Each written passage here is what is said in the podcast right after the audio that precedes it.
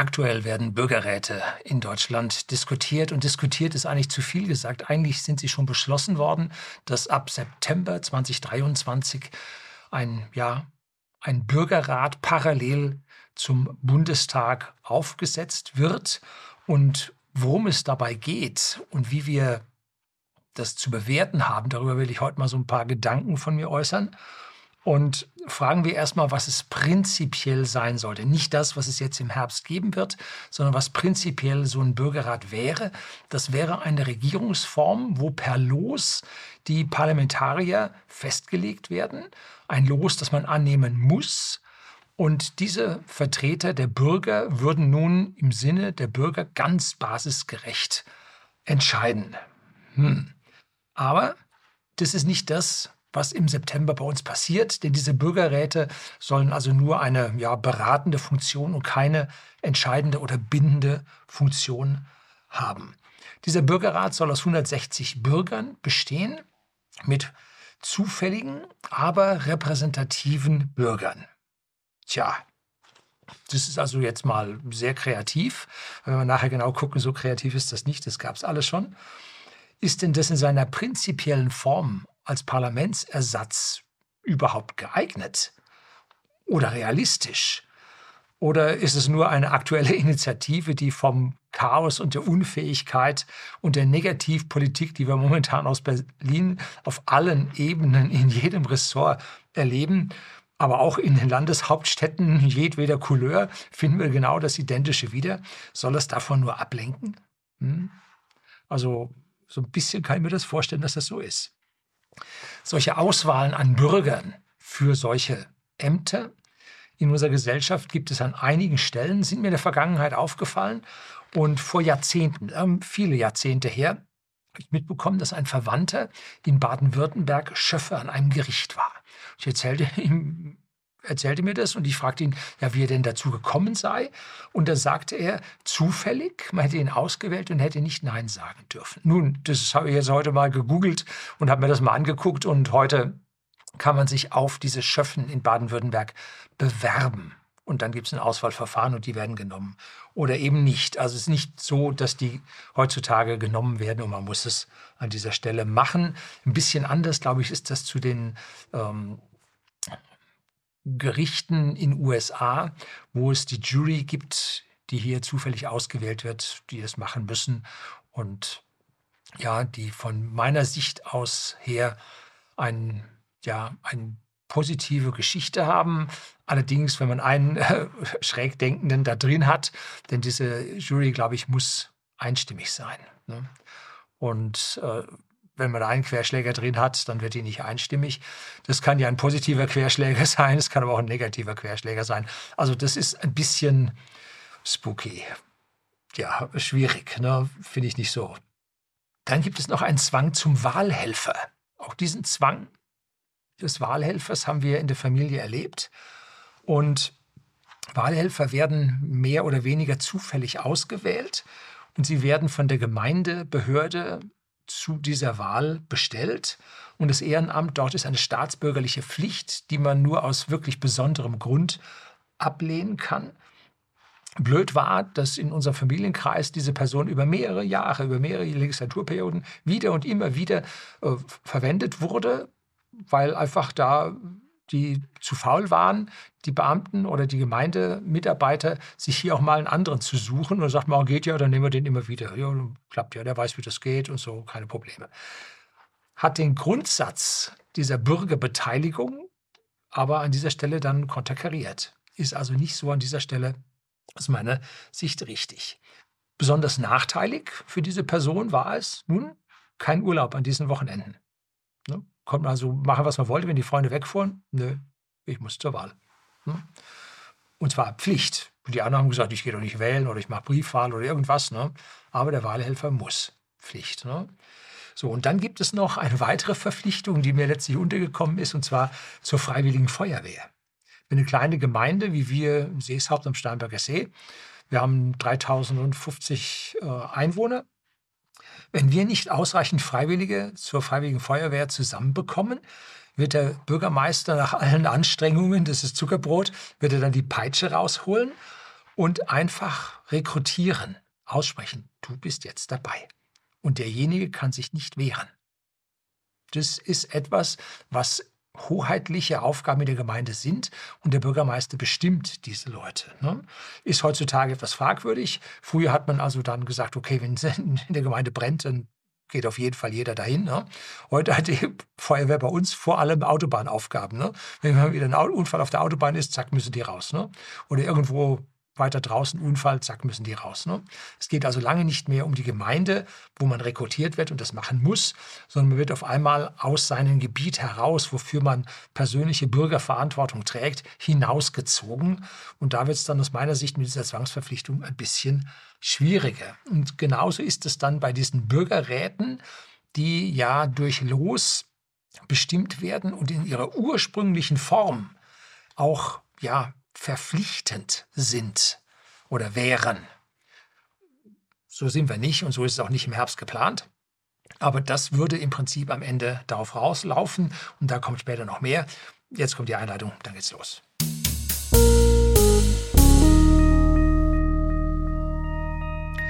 Guten Abend und herzlich willkommen im Unternehmerblog, kurz Unterblog genannt. Begleiten Sie mich auf meinem Lebensweg und lernen Sie die Geheimnisse der Gesellschaft und Wirtschaft kennen, die von Politik und Medien gerne verschwiegen werden. Und ich habe mal einen Sci-Fi-Roman gelesen. Ja, ich bin großer Sci-Fi-Fan. Wissen einige, ich habe früher mal ein Video drüber gedreht, ist leider nicht mehr online.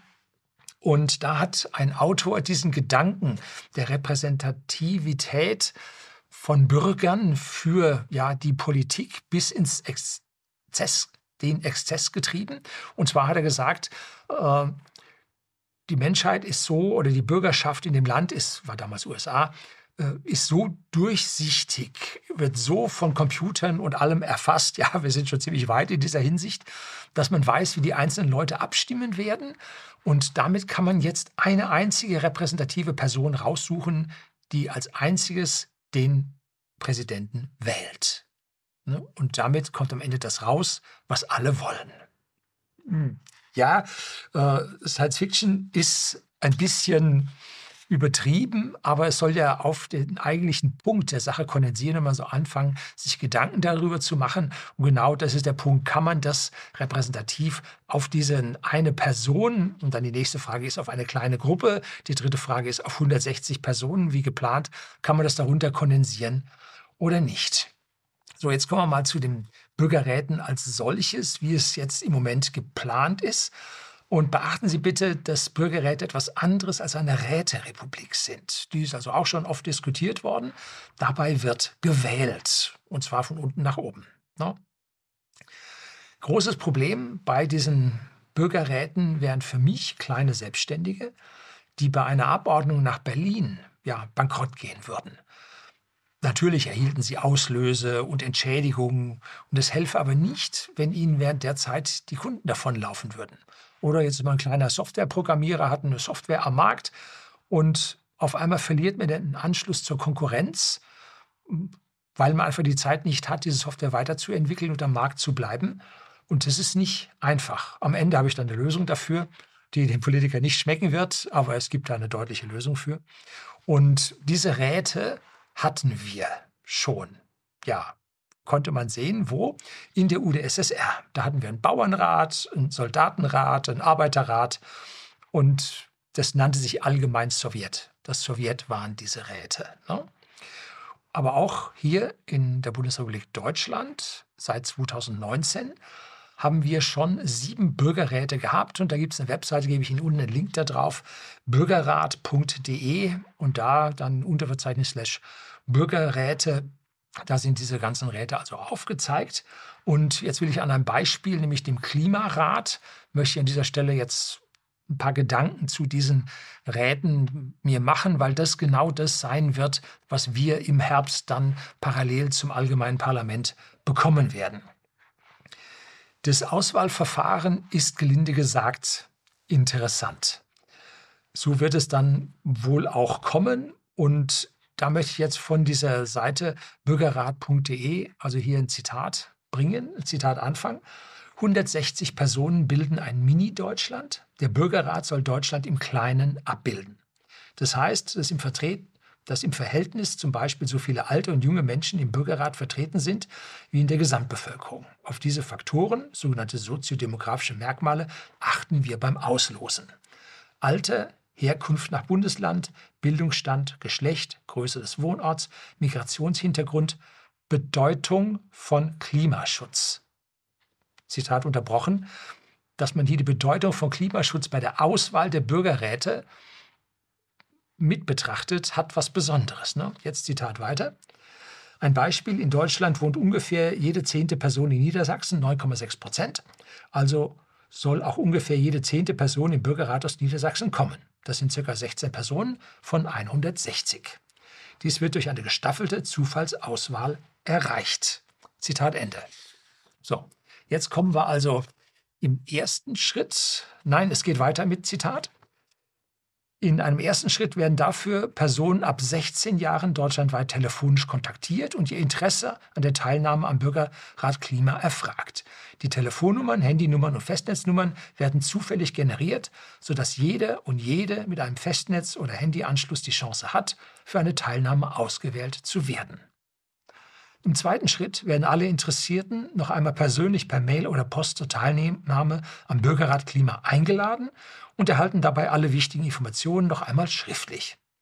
Sie können sich dann über die Anmeldeseite der oder per Postkarte für die Teilnahme am Bürgerrat Klima anmelden. Dabei werden Sie gebeten, ein paar weitere Angaben zu sich zu machen, zum Geschlecht, zur Altersgruppe, zur Größe des Ortes, aus dem Sie kommen, zum Bildungsabschluss und zum Migrationshintergrund. Auf diese Weise kann am Ende eine Gruppe ausgewählt werden, die hinsichtlich dieser Merkmale möglichst heterogen ist und von der Verteilung her Deutschland im Kleinen abbildet. Zitat Ende. Das ist also dieser gestaffelte Prozess und da habe ich ein paar Probleme mit. Und zwar, erstens wird die Bedeutung von Klimaschutz abgefragt und kann es sein, dass hier vielleicht ein Großteil der Bürger, dem dieser Klimaschutz völlig egal ist, dass der außen vor bleibt? Hm? So dass es überhaupt keine repräsentative Mischung in dieser Hinsicht in Deutschland oder in diesem Bürgerrat für Deutschland gibt, dass das in Summe eine selbsterfüllende Prophezeiung wird? Hm? Und zweitens, Personen ab 16 Jahre wohnend in Deutschland. Ja, haben die, müssen die deutsche Staatsbürgerschaft haben? Oder entscheiden hier Leute mit, die nicht unsere Staatsbürgerschaft haben? Hm? Wohnend in Deutschland. Ich würde sogar noch weitergehen und sagen, 18 Jahre ist das Minimum und ich würde 10 Jahre Staatsbürgerschaft fordern. Dann ist man erst eingelebt und identifiziert sich eigentlich auch mit dem Wohnort. Also hier würde ich eine ganz, ganz klare, äh, deutlichere Schranke einführen. Und jetzt Punkt 3, das ist das eigentliche Problem. Diesen Bürgerräten werden dann Experten für Hintergrundwissen zur Verfügung gestellt. Tja, doch wer wählt diese sogenannten Experten aus? Ja, da wird es jetzt schwierig. Und kann es sein, dass Experten mit kontroverser Meinung zum Mainstream hier überhaupt nicht berücksichtigt werden, dass die überhaupt keine Stimme erhalten? Hm? Oder würde das oder war das eine Inzuchtsveranstaltung vom PIC, also Potsdam Institut für Klimafolgeforschung und Agora und Co. sein? Hm?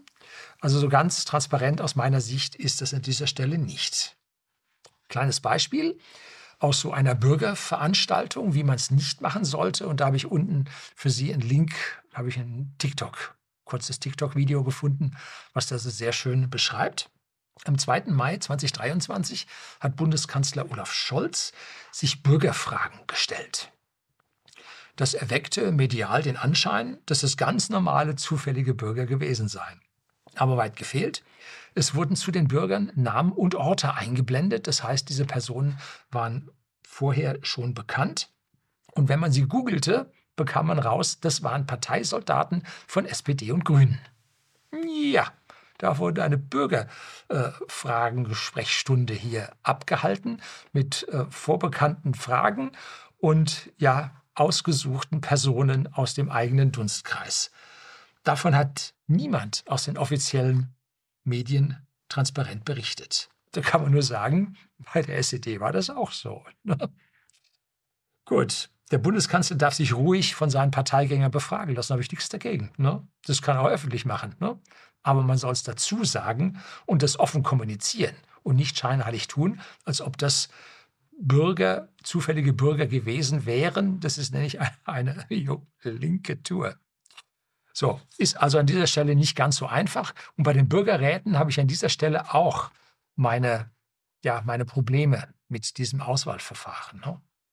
Wer stellt sicher, dass das politische System nicht nur solche Bürgerräte akzeptiert, die jetzt zu den ja, lang etablierten Parteien konform sein, dass da nicht ein paar Leute einfach nicht dabei sind. Ne?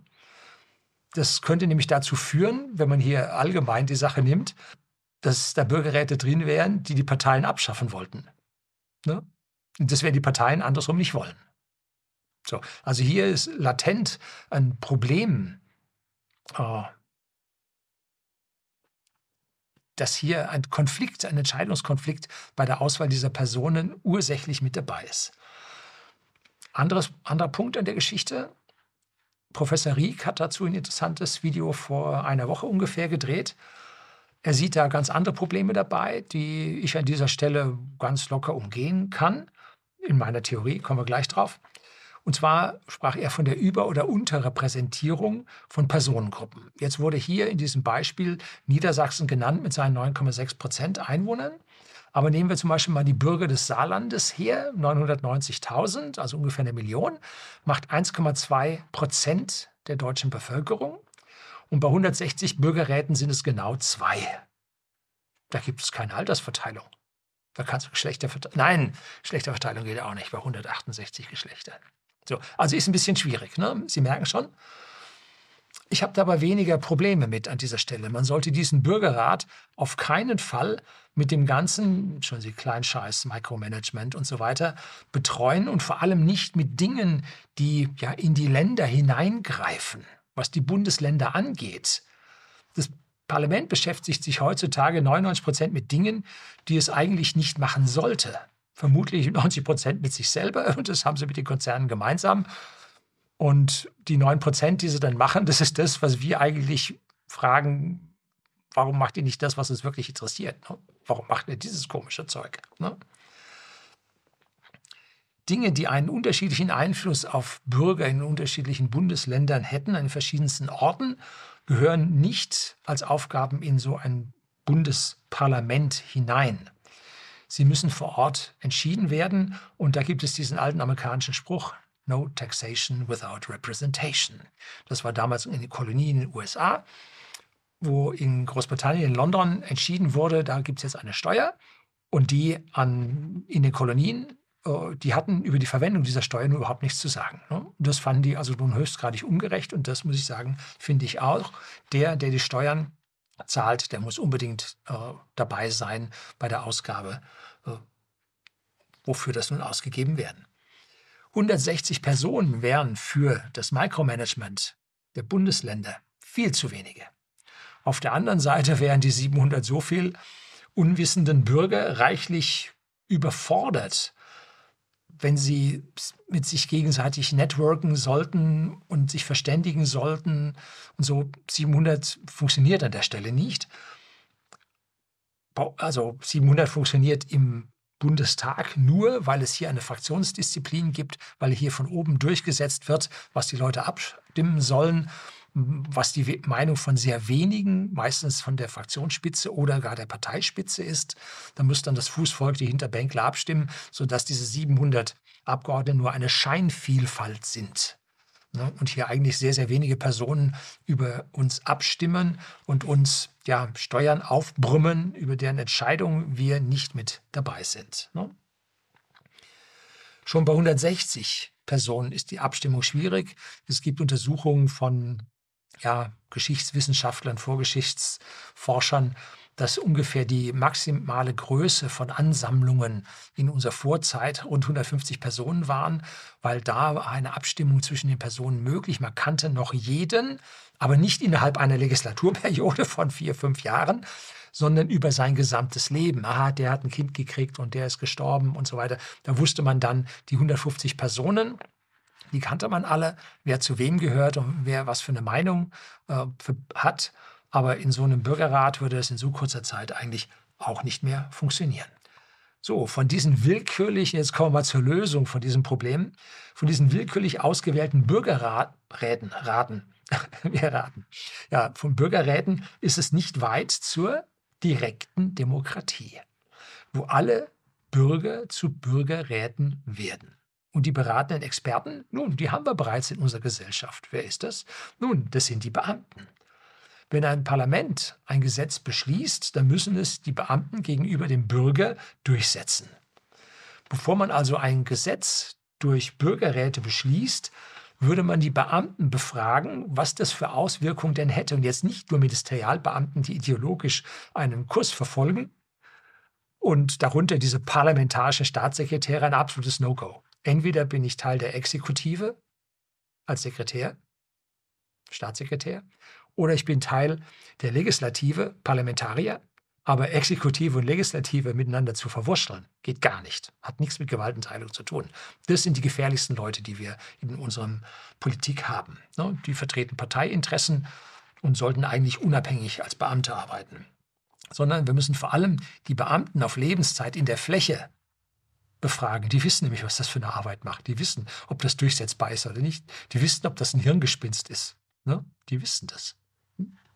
Beamte sind nicht doof. Nein, die sind gut ausgebildet. So, wobei wir dann zu einem Konflikt kämen. Wenn nun die Beamten die Bürgerräte beraten, dann sollten diese Beamten niemals Bürgerräte werden können, weil das wäre ja ein Kurzschluss in sich selber. Entweder man berät oder man ist es. Ne? Es gäbe Interessenskonflikten.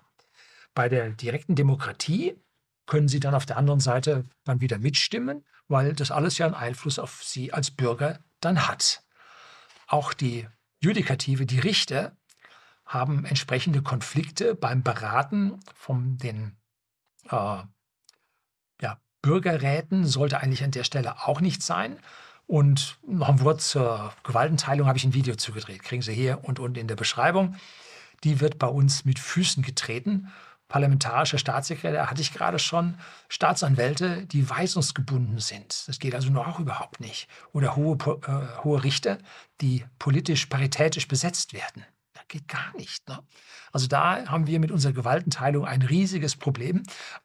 Ich halte die Bürgerräte, diese 160 Bürgerräte im Herbst für reine Augenwischerei. Sie sollen aus meiner Sicht rein allein zur Reinwaschung von politischen Entscheidungen dienen, die man hintenrum per Experten, jetzt NGOs und Medien, Staatsmedien und politisch besetzte Redaktionen, ja, 60 bis 92 Prozent unserer Redaktionen sind rot-rot-grün besetzt. Gibt es auch ein Video von mir, habe ich einen Re-Upload gemacht, finden Sie auch unten in der Beschreibung. Und die werden also durch diese Experten dann vorbereitet, dann werden die Bürgerräte äh, entsprechend lanciert und ausgewählt und dann gibt es da einen Spruch, an den sich das Parlament, wenn es dann doch noch daneben geht, gar nicht halten muss. Also das ist reine Augenwischerei. Und unsere Regierung und Parlament sind dermaßen weit vom Bürger weggerückt und haben im Ansehen massiv verloren. Da gibt es eine Untersuchung von der AXA-Versicherung, die im Prinzip die Akzeptanz von Berufen ja, befragt hat bei den Bürgern. Und da gibt es einen schönen Spruch, dann geringes Ansehen der Bevölkerung haben dagegen Manager, Politiker und Banker. Ja, wissen wir alle, ne? So, und jetzt die, äh, gilt es also, dieses Ansehen von den Politikern ein bisschen hochzuheben, indem man die Bürgerräte hat, die genau das dann beschließen, das, was dann äh, die Politik und die Politiker an dieser Stelle am Ende dann vielleicht machen werden. Die Politiker können sich also mit diesen Bürgerräten A, die Arbeit erleichtern, B, Schuld von sich weisen und C, mehr Demokratie vorgaukeln, als wir wirklich dann haben. Ne? Der eigentliche Weg sollte hin zur direkten Demokratie und unbeeinflussten Wählern gehen. Und da kommt dann immer das Abwehrargument, dass die Bürger zu blöd wären und keine Ahnung haben und so weiter. Und das bestätigt dann, diese Meinung wird genauso verfolgt durch die Experten, die man den Bürgerräten zur Seite stellen will. Die Bürger sind zu dumm dafür. Ne? Ehrlich dümmer als die Politiker in den vergangenen Jahrzehnten waren, ist der Bürger nicht. Schlagloch, Funkenloch, Rentenloch. Man muss sich doch mal alles anschauen. Die haben in breitester Front komplett versagt. Da haben sie ihre Experten, ihre NGOs, ihre politisch besetzten äh, Institute,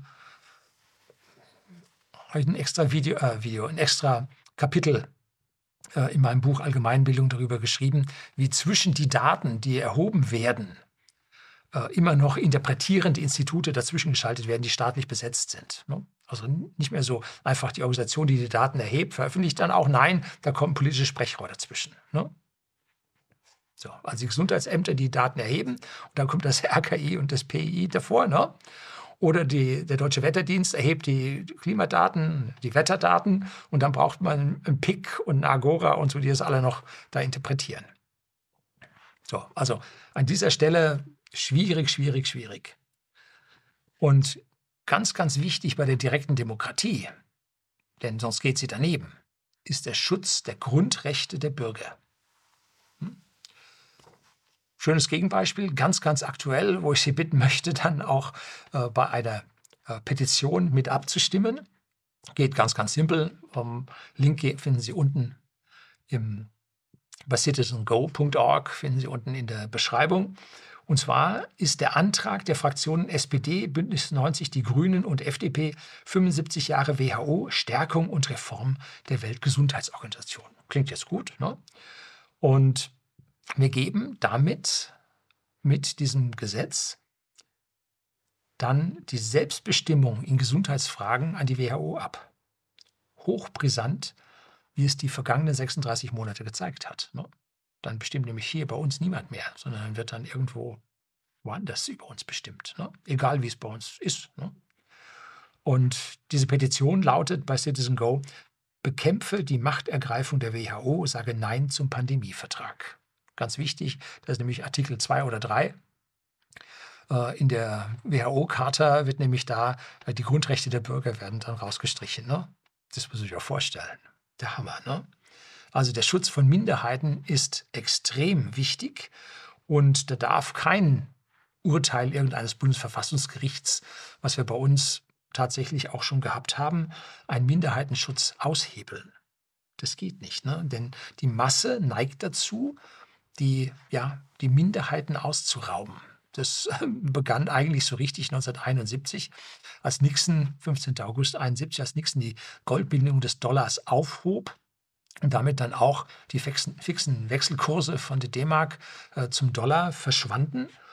Da, ab da machten die Parteien mit geborgtem Geld Wahlgeschenke an die Bürger, damit sie gewählt wurden. Und die Schulden stiegen und stiegen und stiegen. Und zwar richtig exponentiell. Da sagen alle, ja, wenn die Schulden exponentiell, das Geld exponentiell steigt, das macht ja nichts aus und so. Doch, doch, weil die Wirtschaftsleistung steigt zwar auch exponentiell, aber bleibt massiv zurück. Wir sind über diese Jahre, ich weiß nicht, so 50 oder 100 Prozent, 98 seit Einführung des Euros, glaube ich, hat unsere Wirtschaftsleistung um 50 Prozent zugenommen und das Geldwachstum war Faktor 13. Ne? Passt nicht zusammen. Ne? Das ist der Grund, warum es Inflation gibt. Ne? So. Und Sie kennen den alten Spruch von Benjamin Franklin, einem Gründerväter der USA. Demokratie, das ist, wenn zwei Wölfe und ein Schaf über die nächste Mahlzeit abstimmen. Freiheit, das ist, wenn das Schaf bewaffnet ist und die Abstimmung anficht. Also es geht darum, dass Minderheiten vor dieser Übergriffigkeit geschützt werden. Denn sonst verliert die Demokratie und wir landen im Sozialismus. Die große Gefahr einer überbordenden Demokratie ohne Grenzen und ohne Schutz der Minderheiten, dass sie im Sozialismus endet. Ne? Tja, und abschließend Bürgerräte gaukeln dem Volk eine Beteiligung vor, die es so gar nicht geben wird. Ne? Vermutlich versucht man den Druck zu den Abstimmungen durch das Volk, was nach Paragraph 20 Satz 2 Grundgesetz das Recht von uns Deutschen ist nämlich in Wahlen und Abstimmungen das heißt, wir haben Volksabstimmungen auf Bundesebene müssen zulässig sein. Das steht da drin, was aber noch nie passiert ist und was von hohen politischen Tieren immer gesagt wird, nee, oh, wollen wir nicht, der Bürger ist zu dumm. Ne? Wir müssen eine Beratung vorher haben, damit er auch richtig abstimmt, wie wir das wollen. Ne? So, also es sieht so aus, als ob sie hier Bürgerräte zur Beruhigung der Bevölkerung einführen wollen, aber die Macht dabei nicht aus der Hand geben wollen. Das Einzige, was wir damit erzeugen, ist, nun, zusätzliche Bürokratie, zusätzliche Ausgaben, nicht produktive Personen bringt uns genau nichts, beziehungsweise wirft uns am Ende dann zurück. So, das soll es gewesen sein. Herzlichen Dank fürs Zuschauen.